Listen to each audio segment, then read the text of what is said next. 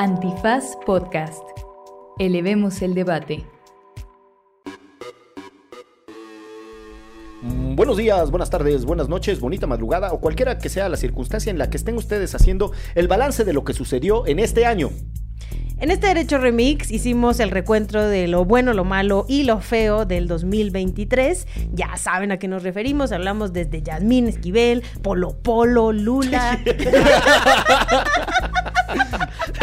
No sé de qué hablamos, pero Polo Polo. Estuvo muy bonita la conexión. Sí, bueno, y pues también vimos eh, temas como eh, muy feos, feísimos de Feolandia, eh, malos de Malolandia y buenos de Buenolandia, aquí en Gol, Error y Figura. Eh, sí.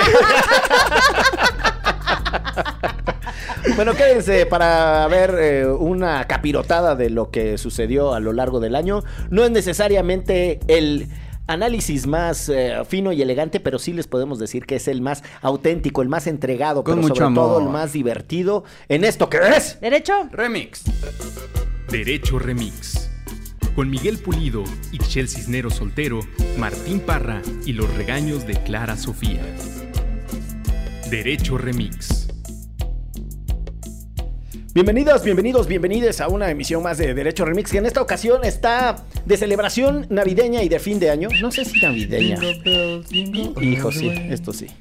No podía ser una mala de fin de año. sabanero del Camino de Belén, mi burrito sabanero, el camino de Belén. Si me ven, si me ven, voy camino de Belén. Bueno, les decía que en esta ocasión, como ya escucharon eh, Eh, las voces de. Ixchel Cisneros y Martín Parra, Esquivel, estamos en la transmisión de, de su programa de Derecho Remix, un podcast que desahoga los temas de actualidad de derechos humanos, justicia, política y derecho. Y en esta ocasión tenemos el tradicional recuento de lo que pasó en el recochino año entre lo bueno, lo malo y lo feo.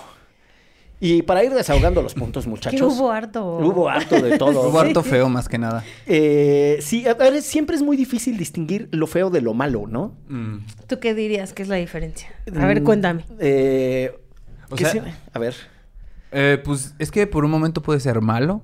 Y ya después dices, no, pues creo que no estuvo tan mal. Gracias a eso se tiene algo nuevo que es bueno. Sí, no, no, no. O sea, ¿Y ¿cuál era la diferencia entre ya lo feo y lo malo? Y lo feo. No, yo lo que diría, y muy esforzado ahorita tratando de hacerle aquí al lexicógrafo, yo diría que la diferencia entre lo malo y lo feo está en que lo malo eh, se caracteriza por sus consecuencias. Algo es malo porque va a traer en su devenir cosas negativas. Mira y tú. algo feo, yo diría que el énfasis está en la sensación. O sea, algo feo es algo que te desagrada, que te disgusta. Eh, pero es haciendo un esfuerzo ahorita muy chicharronero aquí, fingiendo que le Que entiende uno a las palabras, ¿no? Sí. Ahora, sería bueno que en lugar de andar diciendo chingaderas, pusiera uno una búsqueda tan sencilla que, como se hacen en estos tiempos, en el Internet. Pero bueno, independientemente de eso, eh, sí tenemos cosas que son feas y malas, como es el caso del escándalo con el que empezamos el año por ahí de enero, de la tesis de la ministra Yasmín Esquivel, que más bien es la no tesis, ¿no? Porque lo que descubrimos es que a la ¿Es tu señora... paisana, Martín? ¿De dónde? Digo, ¿tu pariente? Ya Esquivel. Ah, no, no, no la topo. Ay, Paisana, pariente, pues este, tocaya de apellido. Yo- sí, sí, es cierto, no, no, no la topo. Espero. No está en el árbol familiar. No, no, no, ya hice un estudio ahora- de, de ADN y no, Sí, ¿no? no, no salió. Ahora tendríamos que decir la ministra Yasmín Esquivel. También, ¿no? Sí. Así como en el caso de Martín Parra Esquivel. Este, dicho lo cual, por eso lo decíamos bajito, para que no se... Sí, para que Exacto, no no, se- pensaran sí, sí, que sí, era justo. su pariente, no, no se su hicieran las conexiones, no se hicieran las Oye, conexiones sí es de cierto. mérito. Pero bueno, No eh, estuvo gacho, gachísimo eh, de su Pishimae, como se dice técnicamente, por varias razones. La primera es que te agarren, ahora sí que en- con las manos en la masa. Diría el clásico, pena salir encuerado a la calle y que no te volteen a ver, o pena robar y que te cachen. Pues a la señora le aplicó, ¿no? O sea, en términos estrictamente éticos, andaba desnuda por la, mini- por la Suprema Corte, por los pasillos de la Suprema Corte, sin ropaje ético. Estaba totalmente encueratriz de valores. No traía nada puesto encima. No, bueno, pero sigue. O sea, la cosa acá, lo más feo es que sigue encueratriz de valores ahí est- en la Suprema Suprema Corte de Justicia, no le importó, este, incluso frenó varias veces todo este año la UNAM en cuanto quiso, bueno, es- obviamente se abrió un proceso, pero les prohibió que hablaran al respecto de él, ¿no? Entonces sí creo, es para la fiesta. Muy bien.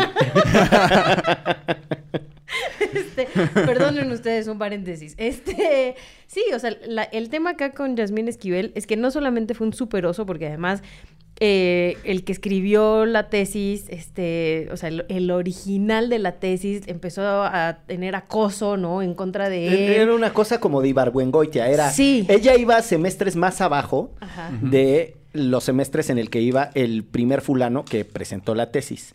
Pero ella eh, después consiguió una carta en donde él decía que una vez se fueron a echar eh, unas eh, gomichelas y que ahí al calor de las gomichelas él eh, vio la tesis que ella llevaba avanzada desde cuarto semestre de primaria. Y que se la aprende de que- memoria. que se la...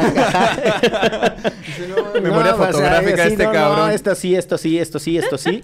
Y luego el güey, eh, en un ejercicio raro, hizo una tesis que tiene anexos, que son entrevistas a personas relevantes para la discusión que era que consiste en eh, el tema de los derechos laborales y de sindicalización en este país.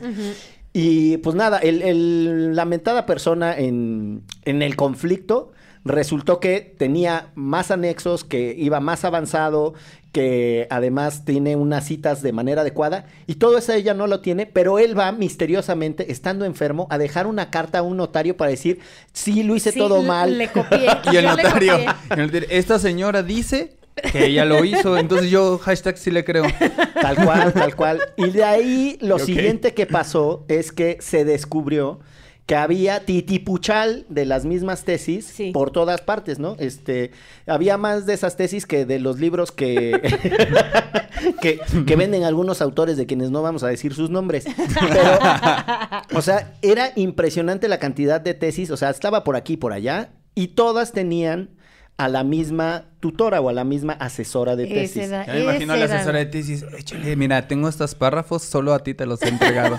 Nadie más los ha visto. ¿eh? Exacto, son Mira, solo para ti. Son solo para ti. ¿Cuánto me das por esta tesis ya hecha? Que solo te voy a dar a ti. Y, y de ahí yo creo que la cosa se enrarece cuando ella empie- cuando la ministra eh, en funciones empieza a hacer una de em, ¿cómo, le, cómo le podríamos decir? de maniobras, de machingüepas en el, en el folclorismo jurídico más absoluto, a presentar recursos judiciales por aquí, por allá y por acullá, con el propósito de impedir, en esencia, dos cosas. Primero, que avanzara una investigación eh, independiente por parte de la UNAM. Y segundo, que se hicieran públicos los resultados de esas investigaciones. Sí, no podían ni hablar al respecto. Sí. Los o sea, el, el abogado Claro. general de la UNAM no podía hablar. Tenía prohibido publicar el dictamen. ¿no? Exacto, pero ni siquiera en entrevistas le preguntaban y decía, ya saben que de eso no puedo hablar porque entonces me Porque cae la, la temporada. voladora. Tal cual. No es la temporada, ahorita no es el momento. Yo no hablo de otros equipos. Y luego, y luego de lo que empieza a decir, no es, no es el momento de referirlo, pero lo que empieza a hacer la señora es una jurisdicción voluntaria que es un juicio en materia civil en donde uno va por solito por, sus, por, por su propio pie a decir yo vengo aquí a dirimir algo que no es técnicamente un conflicto pero en donde necesito que un juez me dé la razón o me respalde. Y en eso, ella va y presenta su tesis y raudo y veloz, como es siempre el Poder Judicial, estudia la tesis, no sé de dónde le salieron las capacidades para determinar las autorías a- al Poder Judicial, y se resuelve que es una obra realizada de manera original por la señora Yasmín Esquivel y que por tal razón no hay plagio. Pero también el embrollo era dentro de la propia universidad, cuando no tenían estos mecanismos justo para quitarle el título a una persona que hiciera algo como esto. Entonces empieza a armar todo el argüende internamente dentro de la UNAM y también, digo, lo bueno de todo este caso, que lo podemos poner en lo bueno, es que se empieza a discutir, o sea, ¿cómo es posible que en una universidad como la UNAM no tengan estos mecanismos? Totalmente de acuerdo. El problema del sistema de tesis para titulación sin consecuencias eh, cuando es la esencia de- del, del proceso. Lo segundo es cuáles son las consecuencias jurídicas si tú le retiras a una persona que para poder ejercer su cargo tiene como requisito el Eso, haber además. estado titulada. Ujú. Entonces, el O sea, si a mí me lo desastre quitan, la jurídico que neta, es- pues es que aquí en Derecho Remix nunca me pidieron. ¿Cómo no? A mí sí me pidieron mi Sí, título. Sí, tener- le, A pedimos sí, su, le bueno. pedimos su cédula profesional A ti para criatura, pero aquí en Derecho Remix somos Sí, libres. somos abiertos. Pero sí está gacho, la verdad, en el embrollo en el que metió la señora a todo Dios. Porque además, la vergüenza que debe ser para su equipo trabajar con ella. Yo supongo que ya después de cierto tiempo uno irá haciendo cuero. ¿Se te olvida la vergüenza después que te llega tu cheque? Sí, sí, porque tampoco son delgaditos los cheques de la, de la Suprema Corte. Del ancho del cheque es el ancho del cuero, ¿no? Para aguantar la crítica. Eh, pero sí, una parte de lo, que, de lo que puso de cabeza es la falta de referentes académicos para discutir el tema, pero también el mugrero político que se generó en torno y los dimes y diretes con el extremo para mí del señor presidente de la República diciendo, o sea, sí plagió, pero ha habido cosas peores. Sí plagio, pero poquito. Sí, o Como sea, los del sí, PRI. Así que el- peores cosas se han comido. Exacto. que Dejen de hablar. Exacto. El PRI plagió más. Y me parece que esa es una de las cosas más feas, más malas, más gachas que tuvo el 2023 que está por terminar.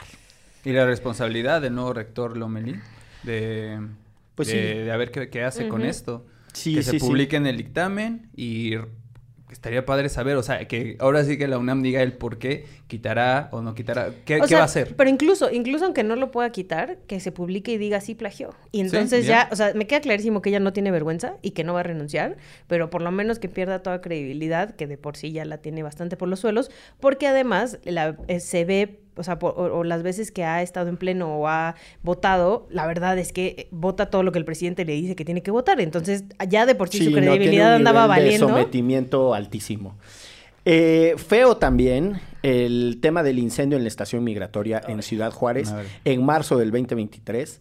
Una cosa ultra dramática que em, pone de manifiesto, primero, los eufemismos con los que llamamos a, la- a las cosas, ¿no? Se supone que, estas personas, albergue, ¿no? ajá, estaban en era un una albergue cárcel. que estaban perfectamente en un centro de detención, o sea, para todos fin, para todo fin práctico, para todos fines prácticos, es, eran personas privadas de su libertad. Desde esa perspectiva, ya lo hemos dicho otras veces en Derecho Remix, cuando las personas se encuentran indispuestas o no tienen la posibilidad de moverse libremente del punto A al punto B porque están retenidas por el Estado, es decir, están en alguna suerte de prisión, reclusión, eh, detención u cualquier otro eufemismo para hablar de personas que, insisto, no se pueden desplazar libremente, en esos casos el Estado tiene una responsabilidad particular y especial sobre la seguridad y la integridad de esas personas. Sí, pero además justamente así nace, o sea, eh, el, el espacio, según las investigaciones, es incendiado por la protesta de la gente dentro de la estación migratoria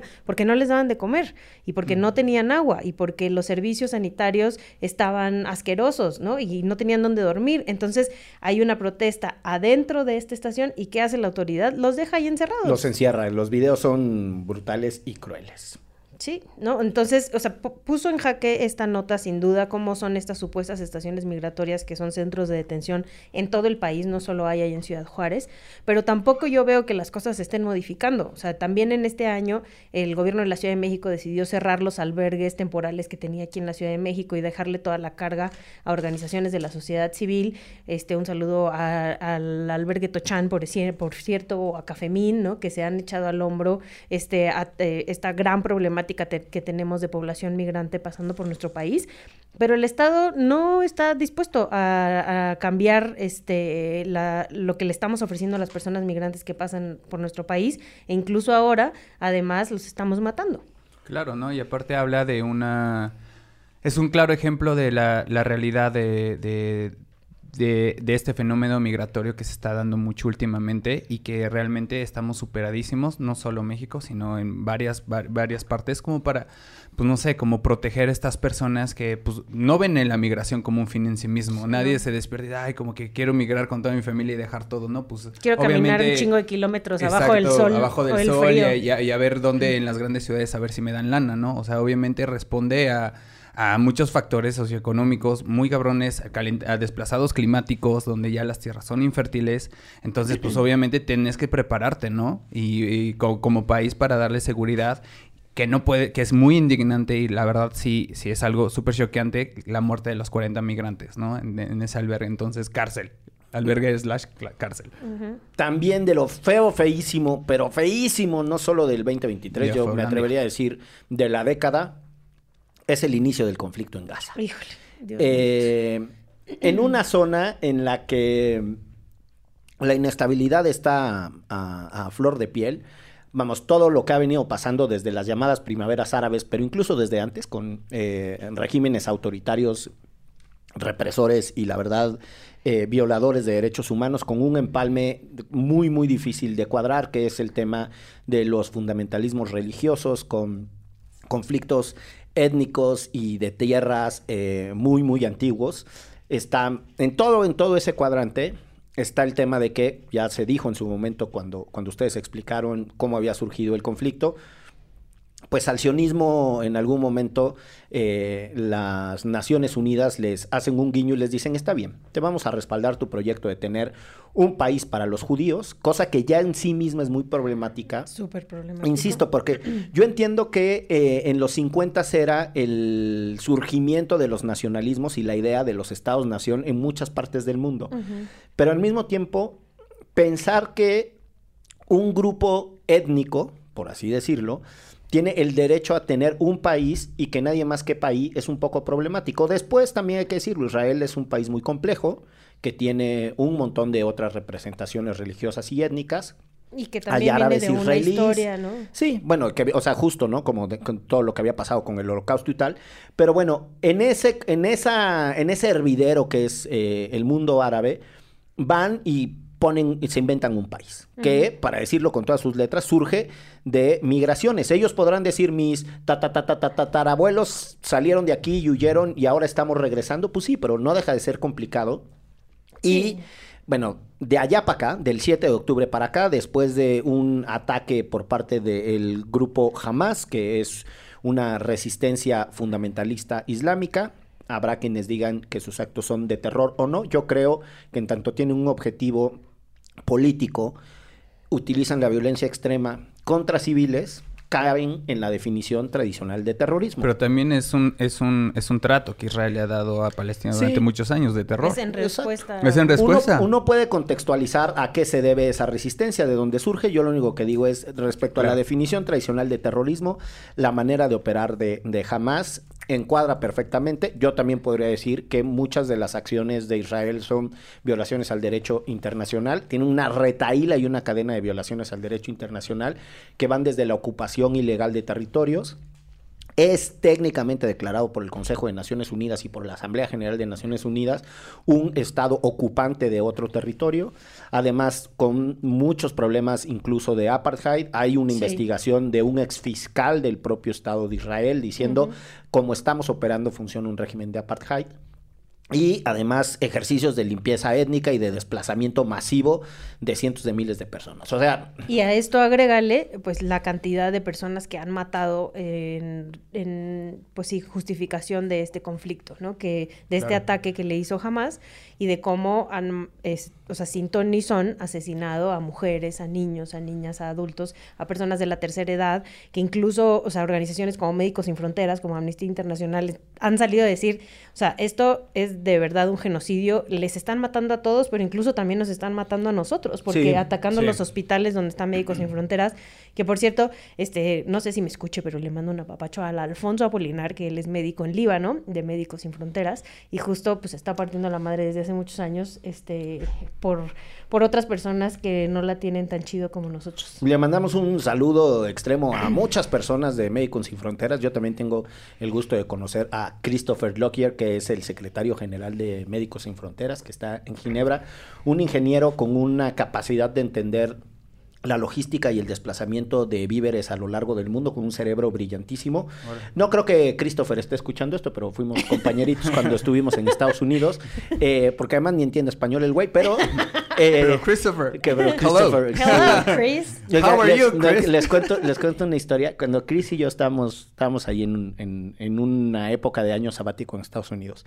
Y entonces teníamos una comunicación con unos profesores de una materia del School of Management de, de Yale University, en donde era la, la materia era sobre eh, gestión de ONGs. Entonces nos invitó una profesora ahí a participar con sus alumnos y tal, y fuimos Chris y yo, pero él y yo nos decíamos baby.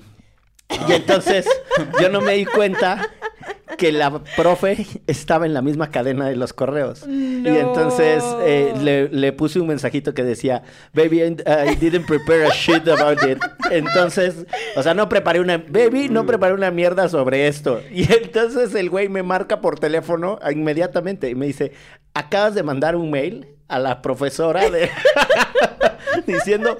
que- Primero me dices baby a mí y segundo que no que- que preparaste ni preparaste madres ni para lo que nos invitó. Eh, pero bueno, saludos a Médecins Sans Saludos. y también eh, a Laura Panqueva, que es la de- encargada de comunicación aquí y amiga de nuestra querida eh, directora de comunicación de Criatura, de Olga.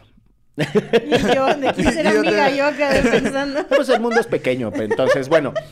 Volviendo a lo que decía Ixchel, que sí es lo relevante, nunca organizaciones humanitarias habían tenido tal nivel de consenso sobre el desastre de lo que está pasando Claro. en Palestina, de manera más concreta en Gaza. Es cierto que el mundo ha tenido múltiples conflictos últimamente. Está el de Arabia Saudita contra Yemen, está el de Ucrania, este, ni se diga Líbano. eh, una matazón de personas por todas partes, pero en un que es muy problemático, yo lo sé, pero con un indicador de violencia que es Y el número de, muertes estados, de personas además. en el tiempo, a lo largo del tiempo, y la proporción que se estima, que es la que decía Ixchel, de cuántos Sí. de esos son civiles y cuántos además de esos civiles son particularmente eh, Niños. niños, eh, niñas. no se había tenido un nivel de violencia ni tan compacta, ni tan dirigida, eh, ni con tales niveles de estrago. La otra cosa que hace muy dramático lo que está pasando ahora mismo en Gaza es el nivel de destrucción de infraestructura estrictamente civil. Sí. Universidades, eh, templos, eh, hospitales, escuelas, eh, unidades estrictamente habitacionales, de las que no se ha demostrado que son de acuerdo al derecho internacional humanitario, eh, que no se ha demostrado que son instalaciones necesariamente eh, afectables, ajá, que, que es necesario afectarlas, para decirlo más rápido, más fácil, que es necesario afectarlas para avanzar en un objetivo militar. Israel no ha podido demostrar que la destrucción de, háganme el favor, la destrucción de la Corte de Justicia. Sí, no. O sea, en- están perdiendo archivos, es, es un- Sí. son crímenes de guerra con todas sus letras. Quieren Están contra la conversación, contra la conversación, contra la Convención de Ginebra, y eso es de lo más feo, insisto, que hemos estado viendo. Como Y- también es feo.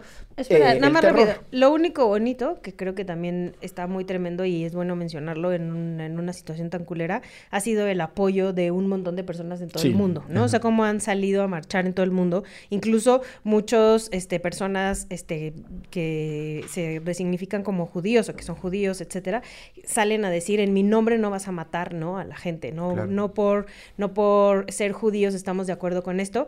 Y yo ahí, bueno, ya voy a aprovechar porque si ya estamos en esta, acá en México, la verdad, mandarles un apapacho a Citlali Hernández y a Sandra Patarco, que han puesto su corazón y su alma en todas las manifestaciones que ha habido Claro. acá en la Ciudad de México. Un abrazo y un saludo y nuestro reconocimiento por la sensibilidad que expresan y la capacidad de movilizar a otros corazones eh, a partir de su activismo y en torno a este tema. Porque justo pienso que a través de, eh, eh, de este tipo de acciones, no sé, como de manifestarse, de, de intentar ser solidarios con lo que está pasando al otro lado del mundo, pues es una manera de reivindicar a las víctimas, ¿no? O sea, independientemente de cuál sea el- la crisis o el problema geopolítico, es muy importante contar la historia de aquellos que perdieron pues, las- pues, la, la guerra, por así decirlo, ¿no? Totalmente. Y, no, y bueno, pues eh, también ha sido feo de este año el proceso electoral en Argentina, en donde Javier Milei, de quien, eh, Dios con, quien, con quien Martín comparte peluquero, por. ¿Peluquero? Sí. Güey, sí. Luego voy a tomar una selfie la voy a subir. Estuvo, Güey. estuvo, estuvo chido. El mejor chiste del año. El chiste del año. Ay, oye, es muy bueno. bueno, entonces les decía que Martín Milei Ah, el tío. El Bueno, tío eh, no, les decía ya que, eh, que, que Javier Milei eh, ganó las elecciones en Argentina. Pasó lo que muchos pensamos que no iba a suceder, que es que en la segunda vuelta, en el llamado balotage, eh, el- la estructura político-electoral de, de Mauricio Macri, quien es expresidente de Argentina y un presidente de derecha, eh, y que apoyaba a la candidata Patricia Bullrich, eh, pues sí le ofrece toda la infraestructura y eso hace un, un Le da giro un de giro, tuerca sí. totalmente a la elección, ¿no?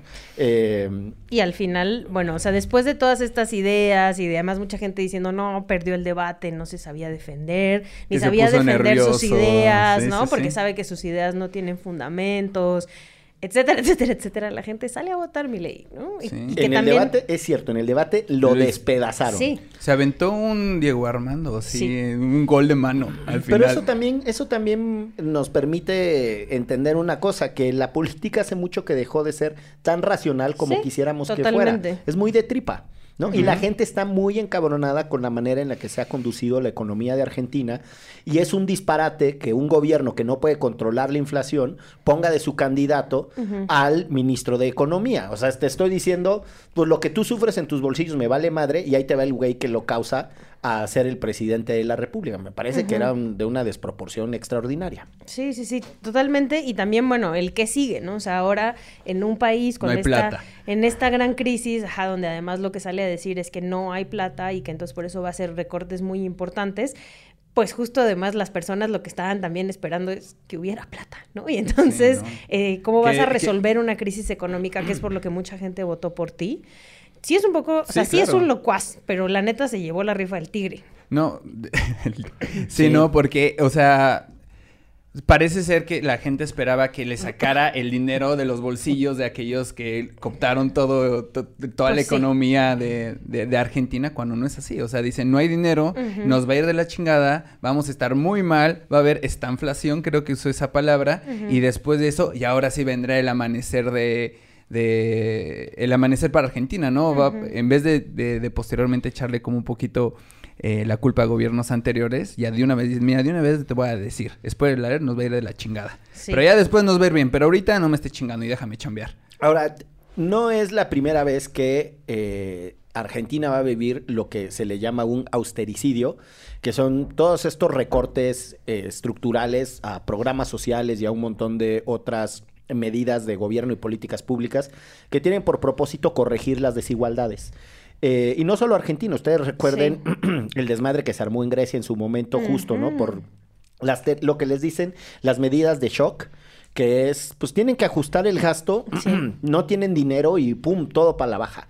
Desde esa perspectiva, no es muy eh, distinto, por así decirlo, lo que dice Javier Milei, por ejemplo, lo que dice Andrés Manuel, no, no lo estoy comparando como personajes políticos, me refiero a que hay que hacer recortes, hay que tener una mejor administración, y yo sí creo que ese es un debate sano. Yo también lo creo. ¿Cómo hemos inflado nuestros presupuestos? ¿A qué se ve el dinero? Hace ¿Quién rato determina de las la prioridades? Corte. Ah. Por ejemplo, ¿no? O sea, la Suprema Corte, yo estoy en contra de que se le acose y se utilice el presupuesto para, para tratar de derrotarla, que es una de las cosas también malas y feas de este año.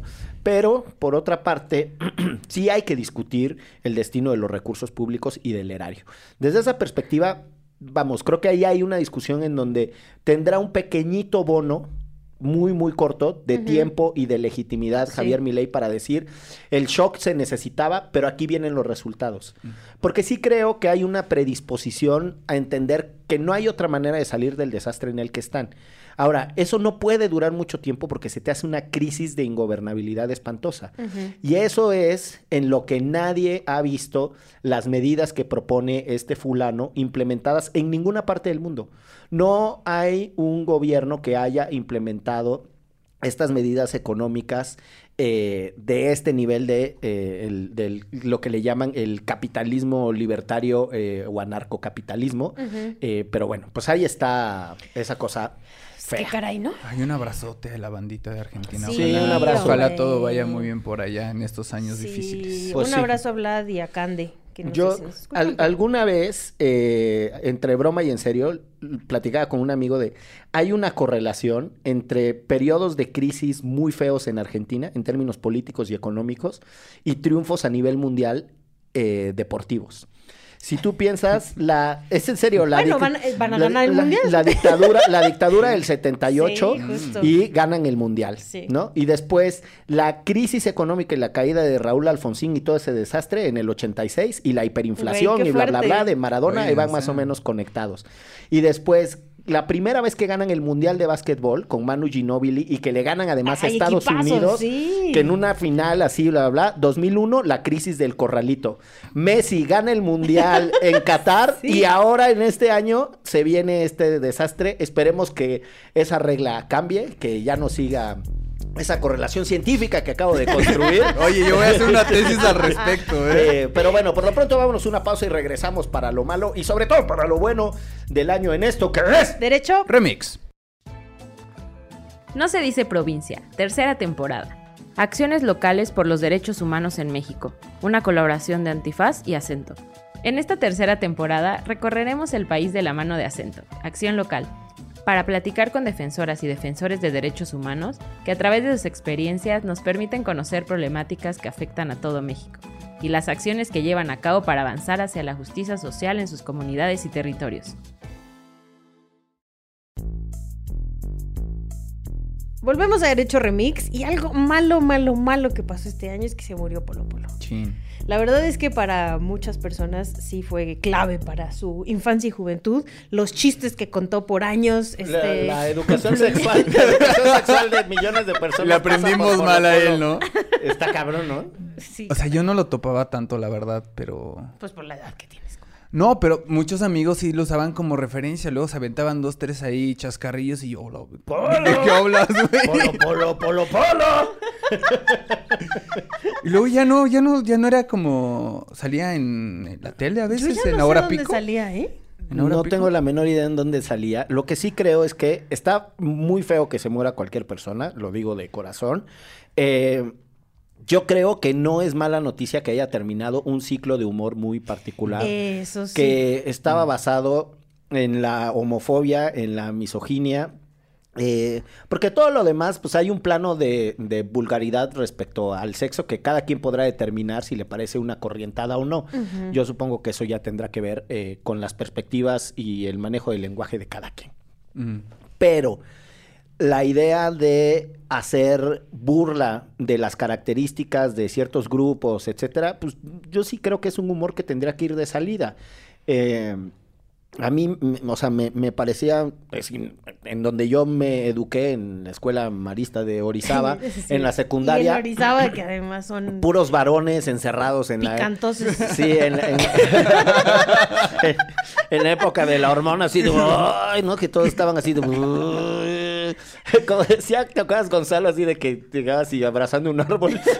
y su papá, ahora hijo, ¿por qué estás abrazando ese árbol aquí? Así, la naturaleza, papá, ¿no? Entonces, che Gonzalo, un saludo al abogado más laureado. Eh, que por cierto, en lo bueno hay que decir que ya llegaremos a ese momento, pero le ganamos muchas cosas eh, en las resoluciones judiciales que el INAI impugnó ante la Suprema Y Corte. esperemos que le gane el que desaparezca en su Sí. porque si no se nos va a quedar sin trabajo y va a regresar a estos micrófonos. Pero bueno, eh, sí, pues en, en esa etapa de mi vida, pues la verdad es que escuchar los chistes de Polo Polo eran parte de la dinámica eh, juvenil de la época. Murió el señor, como también murió Tina Turner. What's love got to do, got to do with it? Puso sus pantalones acampanados del Martín sí, y sus botines. Sí, sí, sí. No, Para bailar. tenis. Tiene Ah. todo el look, pero sí Tiene todo el look, tiene-. Tengo su Sí. peinado también. Sí, ah, también sí. También. sí. También compartes poco. con Tina Turner, Sí, sí, el sí. peluquero. Eh, Oye, el peluquero de los ojalá. famosos. Ay, sí. Ojalá. eh, ¿De qué falleció la señora Tina Turner? Me van a disculpar. Este. No tengo, no tengo el dato. Eh, Se murió de se mu- cáncer, ¿no? se murió de falta de vida, Cáncer como, de di- Oquis. como dicen. Eh, no, no sé, de- reconozco que no sé de qué Este, murió. creo Lo que, que- sí, un Este- ícono de la música disco, ¿no? Eh, Sí, imposible pensar una época de las luces y la estridencia sin la señora Tina Turner. Y de los... tin, tin, las bolas estas de... Ajá, las bolas de, de sí, luz. de- de luces, el- de- como la carabina de Ambrosio, ¿no? Ándale, ándale, ándale, ándale. Y volvemos a Polo Polo. Se mezcla, se mezcla. Se mezcla, todo vuelve a lo mismo. Polo Polo estuvo en la carabina de Ambrosio. No, No, eh, no, sí. la carabina de Ambrosio, fíjate que era justo el humor, el humor opuesto al de Polo Polo. Ajá. Era un humor no solo blanco, sino además muy fino y que tenía como muchos ejercicios eh, mentales de sofisticación. Es lo más parecido que creo que hemos tenido en este país a Lelutiers. Mm. Sí, y está muy, muy, muy lejos de llegar a Lelutiers. Este, Pero tampoco me dejaban ex- verlo. me excedí en la comparación. No era muy... No, lo único que había era que salía esta Gina. eh, Gina. eh, Gina Montes. Gina Montes, exacto. Quienes no saben, Gina Montes era Ella era la que bailaba. Ajá. una mujer que bailaba y que utilizaba la estética de lo que le decían las vedettes. ¿No? Eh, en algún momento habría que explicar y dar contexto a lo que significaba el cine de, de vedette, porque Sí. el cine de vedette de los 60 en realidad eran mujeres que, que bailaban en cabarets en, en el cine de los 40 y los 50 piensen en las películas si es que alguna vez han visto alguna de Tintán y de ese tipo y entonces pues nada eran mujeres que salían con un leotardito y con un- acompañadas de un montón de gente pero después ese cine de vedette que es de los 60 y los 70 deriva en una cosa muy fea y muy crítica que yo creo que es una de las etapas cine de las más ficheras. oscuras que es el cine de ficheras de los ochentas que en realidad ya es el video home, ¿no? Pero bueno, entre esas etapas hay mucho y Gina Montes más o menos es como medio a mitad de esos de, de ese de ese trayecto. Eh, Olga Brinskin era otra Sí, famosísima tocaba eh, el vedette, violín. tocaba el violín, exactamente. Oye, este Tina Turner murió de cáncer, por si pues ya lo había dicho Martín. Pero bueno, este, no sé cómo fuimos a dar a la carabina de Ambrosio, pero lo Yo que pregunté lo que si Polo Polo estaba ahí, Sí, ya no, todo no, se derrumbó. Lo que estaba de la carabina de Ambrosio eh, y también como de truco del Beto el boticario fue convertir el Conacit al Conachit. Así de tal cual, la hora chingüengüenchona, la hora ñaca ñaca, la hora cuchi cuchi. Eh, con Beto el boticario. Martín no sabe de qué estás hablando. No pero es que ya llevo como un 5 diciendo, güey, ¿de qué están hablando? ¿La carabina de quién? La Mira, carabina ahí estaba, ahí estaba, ahí bailando Gina Montes. No, sí, no, sí no. estuvo Paco Stanley. Ah, sí es cierto, Sí estuvo sí, Paco sí, Stanley. estuvo. Era uno de los conductores. Ahí sí, sí, sí. Ah, Paco sí, Stanley. claro. Y leía sus poemas. Y, esa, y, ahí la musiquita era... dan, dan, Sí, es dan, cierto, leía sus dan, poemas. Y también estaban los hermanos Castro, ¿no? Sí, Este, también. Benito. Benito y el otro hermano. Eh, No sé cómo se llamaba. otro. Ajá, Puede ser. Gualberto, sí. Alberto Castro. Ahora, tú- muchas de esas cosas en realidad son antes de que Ixchel y yo fuéramos niños. Lo que sucede es que este país Repetía. producía tan poco que había que repetir. Y segundo, aunque no repitieran, la oferta no tenía nada que ver con la que tienen ahora ustedes, las juventudes. Entonces, Sí, Yo lo veía en eh, Unicable. La posibilidad que de ya era como concentración. la repetición. De la repetición, no, manita, tú sí, ya eso es por los finales de los noventas. Y mi Bien tía no me clavada. dejaba verla ahí como bailaba. Dene, dene, dene. Bueno, Era por eso, no quería que vieras una mujer en cueros. Puede ser. Eh, y, el Conachit. Bueno, también tenemos eh, del Conachit, pues eso, ¿no? Que, Pues nada. que se alocaron, quitaron becas, Es bueno, eh, recortaron, este... Mira, yo creo, les voy a recomendar El miedo a los animales, que ya lo había recomendado aquí de Enrique Serna, que justo habla sobre eh, los intelectuales y cómo también explotan, eh, sobre todo estas becas que les dan económicamente y ni, ni- o sea, ni hacen investigaciones realmente relevantes, nada más por cumplir, etcétera. Pero sí es verdad que, como decía Miguel, hay que poner sobre la mesa y empezar a discutir estos temas. De ahí a que de la noche a la mañana le quiten un chingo de becas a un montón de estudiantes que ya estaban trabajando en, digo, ya estaban estudiando en el extranjero, que no se haga un análisis de cada una de las políticas, sino que nada más sea a rajatabla, hay un trecho muy grande, ¿no? O sea, sí hay que revisar. Yo sin duda, además muchas veces lo he platicado con mi mamá que es este Académica. y justo ella es muy crítica ante, ante estas posturas donde muchos de, de los académicos no hacen realmente un trabajo digno, digamos, y tienen las bolsas llenas de dinero en un país como este lleno de desigualdades.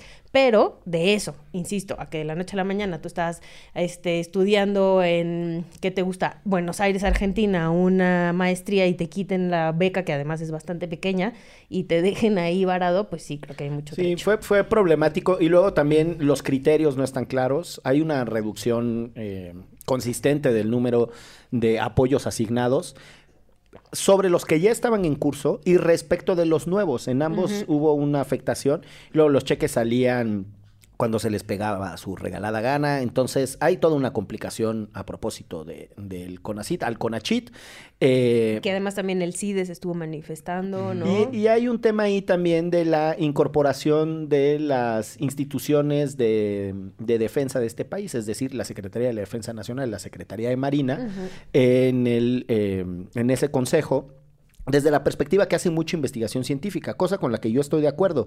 Lo que no sé es por qué necesitarían disponer de los mismos fondos para los que las ciencias y las humanidades eh, están diseñados. Pero bueno, Totalmente de acuerdo. eh, si les parece, pasamos a lo bueno, porque si no se nos va a dejar venir encima el tiempo. Y tenemos que en enero regresó Luis Ignacio Lula da Silva a los poderes en Brasil después de una elección Increíble. cerradísima. Sí. Cerradísima. Una cosa eh, muy interesante.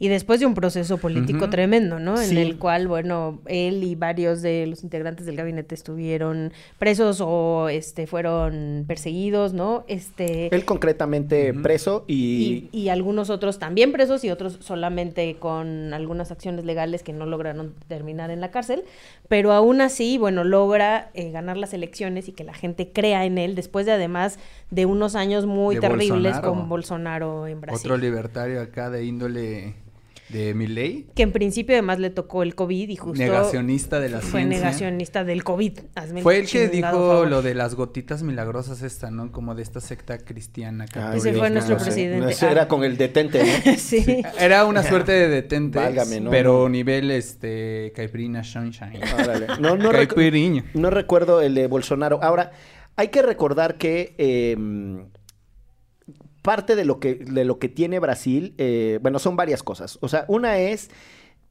por ley, las personas que estén procesadas judicialmente por casos de corrupción están impedidas de participar electoralmente. ¿Por qué Lula logra participar en el periodo electoral este reciente si había estado en el botiquín acusado de corrupción? Porque su defensa logra la anulación de los juicios. Sí. Claro. Es decir, no solo eh, se le libra de toda responsabilidad, sino que es totalmente absuelto, lo que significa que el señor no tiene ninguna de toda responsa- culpa. Exacto, ninguna responsabilidad. No es que lo liberaran, es que lo absolvieron y lograron la De, total ups, anulación de los juicios. ¿eh? La otra cosa es que hay que recordar que el que mete al botiquín a todos lo, a toda la estructura cercana a Lula es el juez Sergio Moro, que es un fiscal acusador eh, juez, que después toma el puesto de secretario de justicia, si mal no estoy. No sé. Uh, es minis- es- se hace ministro con, con Bolsonaro. Y eso genera una crisis por lo menos de legitimidad para, para el Poder Judicial en los países, en, en Brasil como en España, tienen estos jueces que además tienen una posibilidad de acusación, que pueden funcionar como fiscales. Ese es el caso de Sergio Moro. Sergio Moro era, eh, es un, eh, tenía las facultades de investigación acusación. Y su causa más importante es la que se conoce como lavallato. Y esa causa eh, que agarra a un montón de personas, que se supone que en un autolavado ahí empieza el hilo y empiezan a sacar que cómo se, ¿no? cómo se lavaba la lana, bla, bla, bla, que tiene que ver con Odebrecht y con otras empresas que en México no se han perseguido judicialmente, a pesar de que hay kilos y toneladas eh, de evidencia de corrupción, eh, pues ese señor que era muy, muy aplaudido y, y se convirtió en un personaje público, después va y se hace político. Y eso sí hay que problematizarlo, ¿no? O sea, ¿cuál- ¿cuáles son los límites entre la política y las funciones técnicas? Literalmente juez y parte. Pues sí, tal cual. Eh, pero bueno, eh, fue bueno que haya vuelto el, el muchacho Lula, que por cierto en el contexto que describíamos hace rato de lo feo de la guerra de Gaza, ha sido uno de los eh, mandatarios con... Más críticos, sí. Sí, con, Mm, al con los puntos sí. de vista más contundentes, diciendo que son actos genocidas, que lo que se está cometiendo por Israel es un genocidio, y además presionando a Estados Unidos diciendo, ustedes que son el aliado principal, ustedes que les dan las armas, ustedes que les dan el dinero, párenlos, porque si no, no los puede parar nadie, cosa que además es cierta, ¿no? En la complejidad de cómo funciona el concierto de naciones, así funciona. Y en el concierto de naciones tenemos que Estados Unidos nos pidió que ya les mandáramos a Ovidio Guzmán, y entonces lo reaprendieron Ahora y sí, ahora sí lo mandaron, Lo ¿no? remandaron. Ahora sí lo agarraron de madrugada, sin tiempo para que movilizara a sus tropas ninguna operación de rescate y un proceso de extradición express, eh, una cosa muy locochona. Ahora sí, la chapiza para que veas, Martín. Esta sí es la chapiza. Sí, cuéntanos esa historia que nada más no la yo. La chapiza y la pizza. Ajá, este, es que hay una canción que se llama La CH y la pizza. Porque Carolina además Herrera. en el norte se dice pizza, no pizza. Entonces la canción de Fuerza Régida y Natanael Cano que se llama La CH y la pizza. O sea, yo la escuchaba y decía, pues sí, evidentemente esta canción habla del Chapo, ¿no? Porque justo dice además este el JGL, que es Joaquín Guzmán Loera, etcétera. Pero ¿por qué chingados se llama así? Pues resulta que tengo una amiga que es de la Sierra en Sonora, donde, donde se mueve todo este asunto, y me dijo, es que en las narcomantas ellos firmaban CH y ponían una rebanada de pizza. Órale. Y eso quería decir la chapiza, o sea, los hijos del Chapo. Mira. Entonces la loco, canción de. Fuerza Régida y Natanael Cano habla de los hijos del Chapo y se llama La CH y la pizza. Mira tú ¿Qué lo, tal? Que, lo que va aprendiendo uno de los códigos, de los, narcocódigos de estos tiempos. O sea, hay otras nomenclaturas, o sea, que la, la, este, la tabla periódica y los elementos de qué significaba ¿Cuál era? El chon. el, el manganeso, ¿no? Así, no, ¿cuál? Eso ya no sirve para nada. Tienes que entender qué onda con la chapiza. ¿Entiende qué quiere decir? La Exacto, rueda, el exacto. queso. si quieres, Para luego otras cosas. Saco mi glosario. Bueno, también estuvo bonito que después de gobernar toda la vida en el Estado de México, se fueron a chingar a su madre los del PRI. Híjole, bendito es el Señor. La verdad, sí. O sea, Ganó la Mayra Delfina. Sí, sí, sí. O sea, más allá de lo que seguramente le tendremos que exigir a la maestra Delfina en el Estado de México, que además es un estado muy complejo y que además Delfina también tiene algunas acusaciones, este, donde, bueno... Se la- quedaba con unos centavitos de la nómina de Texcoco, ¿no? Exacto, para, para, ser, para ser claros, este, eso no se nos va a olvidar, pero el que le hayan arrebatado este bastión al PRI es sumamente importante y muy bueno, la neta. Oigan, yo lo que no sé si es bueno o no es que por fin pudimos vender el avión presidencial, porque además se lo vendimos a una de esas repúblicas que... Pero y se lo vendimos De acá. las inventadas, De las ¿no? inventadas, de las la- que dicen que existen. Bueno, ya dame tres mil dólares. Órale. ya, órale, ya, ¿cuánto? Ya. Sí. Lo hubiera- hubiéramos hecho cooperacha aquí en Criatura y lo compramos. ¿Te acuerdas cuando decíamos que íbamos a hacer cooperacha y que, que si lo ganabas, qué hacías? Y te ibas a hacer una fiestota. Sí, Iba a hacer su adentro fiestón. del avión. Ajá, este... Aquí nos- durmió Peña Nieto. Nos iba, nos iba a llevar eh, en el avión al trópico y luego al ceremonia y luego al este al Baidora. Íbamos a íbamos a andar, de, íbamos a andar de festival en festival llegando ahí en, en el Pinche avión. avionzote, Eh, finalmente al Burning Man y así, Exacto. ahí, órale, ligera la cosa. De acuerdo. Pues bueno, logramos vender el avión a la República de Chihuahua, Este, es que no sé cómo se llame el país. A ver, a decir, Este, pero sí el nombre está Sí, complejo. uno no, uno no sabe si eso está ahí por la sierra de la Zongolica, así como por ahí de... O es una república, porque tienen como esa fonética muy similar. Este, pero bueno, Madre, Dusambé. Eh... No puedo. Mándale link a ver si él lo No sé. República de Tayikistán. ¿ves? O sea, Madre eso en serio Dios. podría ser, podría ser eh, Nahua, fiscal. eso podría ser Nahua Y o también podría... podría ser paraíso fiscal. o también podría ser un paraíso fiscal. fiscal. Pero bueno, lo relevante es que vendimos, vendimos el avión presidencial. Sí, eh, y... Está eh, cerca de Uzbekistán, por si. por si andaban Sí. con el pendiente. ¿Te acuerdas del chiste ese Arriba de de cuando andaban buscando a Osama Bin Laden y entonces estaba en Afganistán, aquí no están, aquí sí están? Sí, sí, Ay, sí. se me daba risa Está bonito.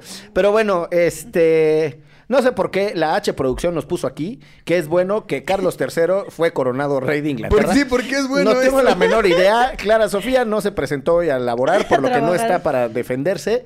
Eh, Pero no estamos- Pero lo en este ponemos programa- en no irrelevante. comenten No, pero además, ustedes. en este programa no estamos de acuerdo con la monarquía. Entonces Pues sí, no podría no. ser bueno. No Solo sé con la qué. factoría y ya. O sea, a no- menos que Clara esté de acuerdo con la monarquía y no nos haya dicho. O sea, ¿qué será? Que ya le dio gusto coronado que rey. se murió la viejita, esa inmortal, que tenía como Puede 700 ser. mil años. Munra. Este. Que. ¿Dónde estará lo bueno? Porque además. El inmortal. Vean ese anime sí. me lo aventaba. ¿eh? Ah, muy bien, muy bien. Eh, porque además la Camila Parker no puede ser reina, ¿no? No. Mi, mi reina. Eh, Reinita. Va a decirle Mi mi, reinita. mi O sea, reinita. sí es reina, pero es reina consorte. No, no Consorte. Hay un tecnicismo. Sí, según Ajá. yo es reina consorte. Chale, ¿y eso qué significa? ¿Que no puede entrar a la alcoba? No, ¿A la que, mera mera? que es como la... No la sí, dejan. adoptiva, pues. La que acompaña. La que acom- la de no de sangre. Pues sí, ¿por qué qué pedo? ¿Por qué esto es buena noticia? Cuestiones de sangre y todo eso, de linajes. No sé, qué That's raro. fucking weird. uh. Eh, pero bueno, algo que sí, Sí, es bueno, por algo que sí es muy bueno y hay que darle Sí. eh, toda su, su relevancia es el anuncio de la reducción consistente de la pobreza en este país. Sí. De manera muy especial, el tema de la pobreza laboral, es decir, aquellas personas Justo eso también, que- lo del aumento del salario Exacto, mínimo. chambeando un chingo, echando muchas, muchas ganas a la vida y al trabajo, pues no les alcanzaba lo suficiente. Y ya hemos dicho que en su conjunto, eh, las políticas públicas destinadas a recuperar el valor adquisitivo o la capacidad adquisitiva del- de los trabajadores, empezando por subir el salario mínimo, es una gran medida, es una de las grandes cosas que ha hecho este gobierno. Eh, yo no les escamoteo nada en ese tema. Yo tampoco. Eh, yo sé que todos quisiéramos que las personas salieran rapidísimo de la pobreza y que el discurso de la derecha decir, no, hay que crear empleos y hay que traer innovación y que hay que mejorar la educación y que hay que capacitarnos y subir la productividad. Sí, como conceptos yo también los puedo repetir y puedo salir a hacer campaña. Pero durante 20 años eh, no logramos reducir esa gran distancia ni sacar a millones de personas de la pobreza. Con una pandemia de por medio hay un avance sustancial que no habíamos tenido en los últimos 20 años.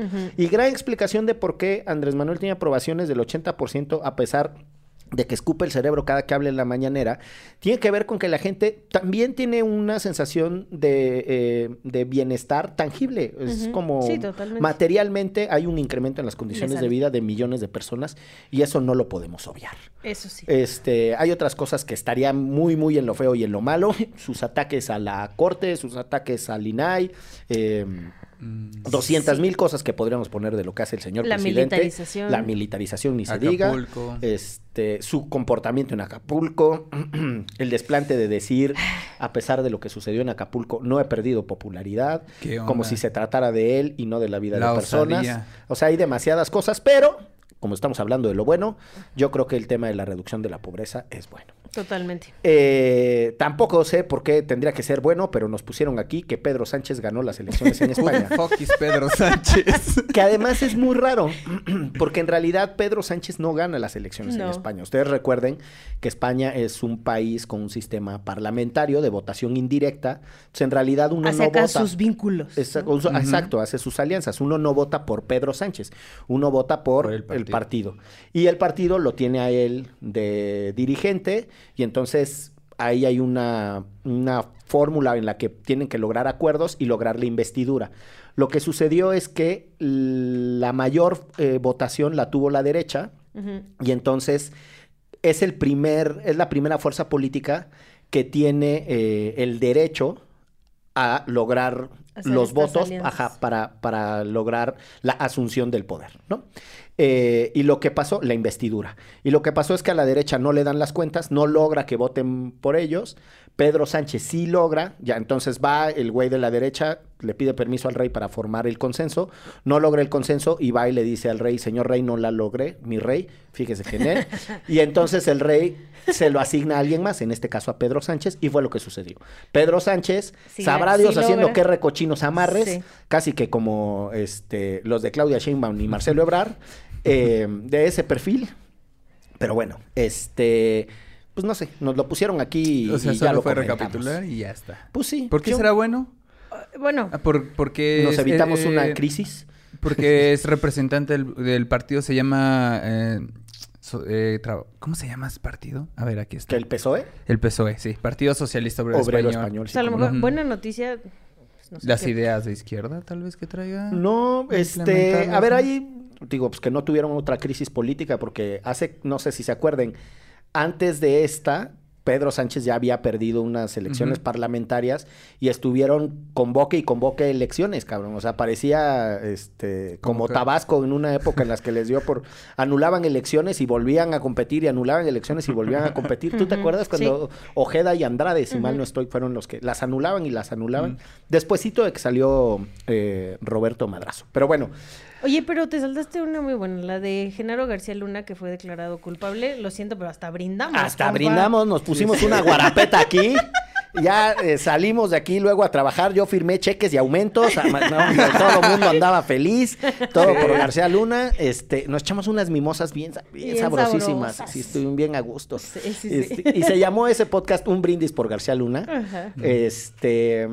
Pues nada, que lo encontraron bien culpabilísimo de... De rata. de un- no, de un montón de cosas, entre otras, si mal no estoy, conspiración para meter drogas a los Estados Unidos. Este...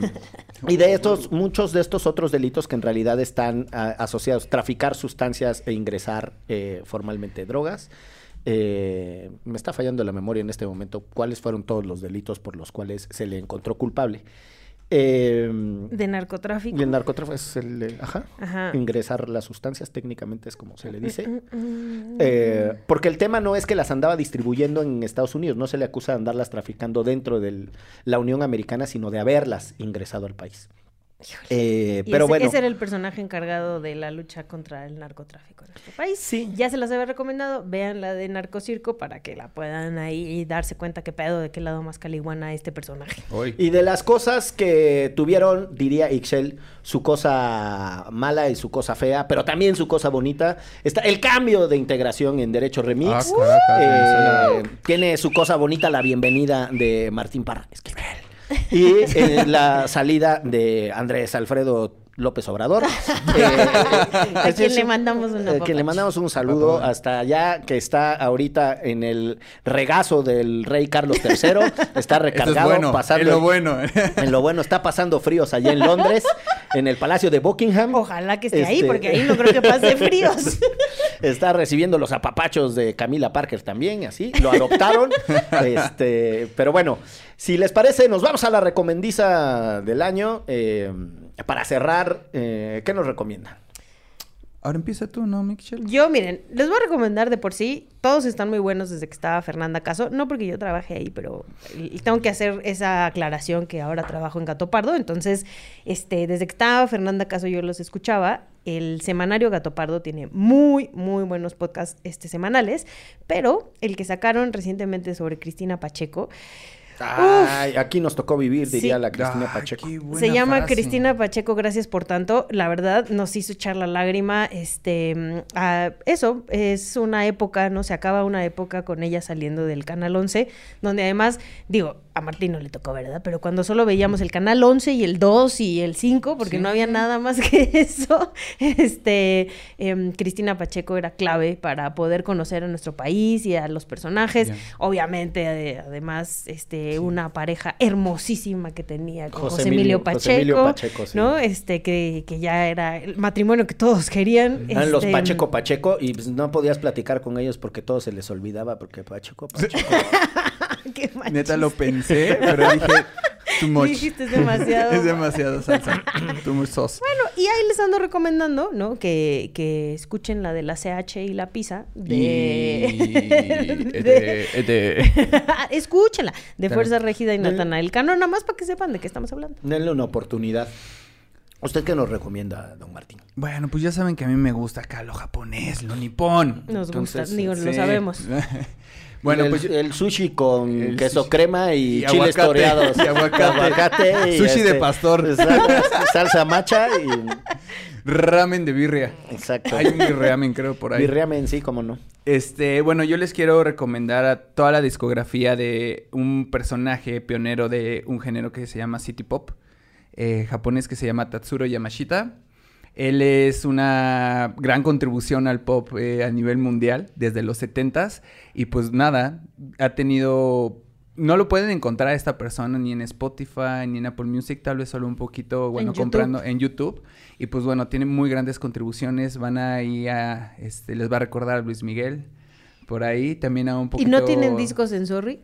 Eh, en discos en Sorry. Ah, bueno. Este, Sí, sí. Si quieren comprar Sí, un disco, Cómprenme, sigan. síganme. También les recomiendo que me sigan. Me sigan siguiendo en arroba sorry.hobby. Es una tiendita de, una tiendita de cositas japonesas que traemos de allá, este, un amigo y yo. Pero bueno, este. Y ahí yo compré un disco con ustedes. De Tatsuro Yamashita, justo. Exacto. ¿Y qué tal?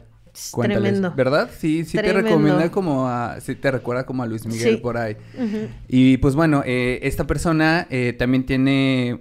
eh, se casó con una chica que se llama Marilla Takeuchi y esta eh, Marilla tiene una de las canciones de City Pop más, este, más famosas, que es la de... eh, ¿Cómo se llama? Ya se me fue el nombre de esa canción. No, pues, La no de- sabes tú, compa, menos yo. Sí, bueno, sí, ahí sí, se las vamos a recomendar, pero se llama... Ahorita... No, A ver, pues, que- Pacheco, Pacheco. Pacheco, Pacheco. Sí, Pacheco, Pacheco. ¿Yo qué iba a decir? Ah. Bueno, Miguel puede recomendar lo suyo lo que tú piensas. Sí, ahorita pienso. yo les quiero recomendar el icónico eh, libro de José Emilio Uf. Pacheco, pareja Uf. de Uf, doña uf. Cristina Pacheco, que Pero se llama Las batallas en el desierto. Y las pinche romitas. Es un extraordinario libro que además hay una entrevista por ahí que alguna vez vi muy simpática de José Emilio Pacheco diciendo, yo no conozco a los güeyes de Café Tacuba, pero me parecen geniales porque gracias a ellos mi libro se vendió. Muchas gracias así por que, eso. Así que es una gran cosa. Que tengan unas felices fiestas. Esperamos que este podcast los haya acompañado en un descanso. Eh, nos vemos, no, no nos vemos. No, Nos vemos nosotros. Nos Sí. escuchamos con quienes eh, participan del otro lado de los micrófonos en este podcast en el 2024.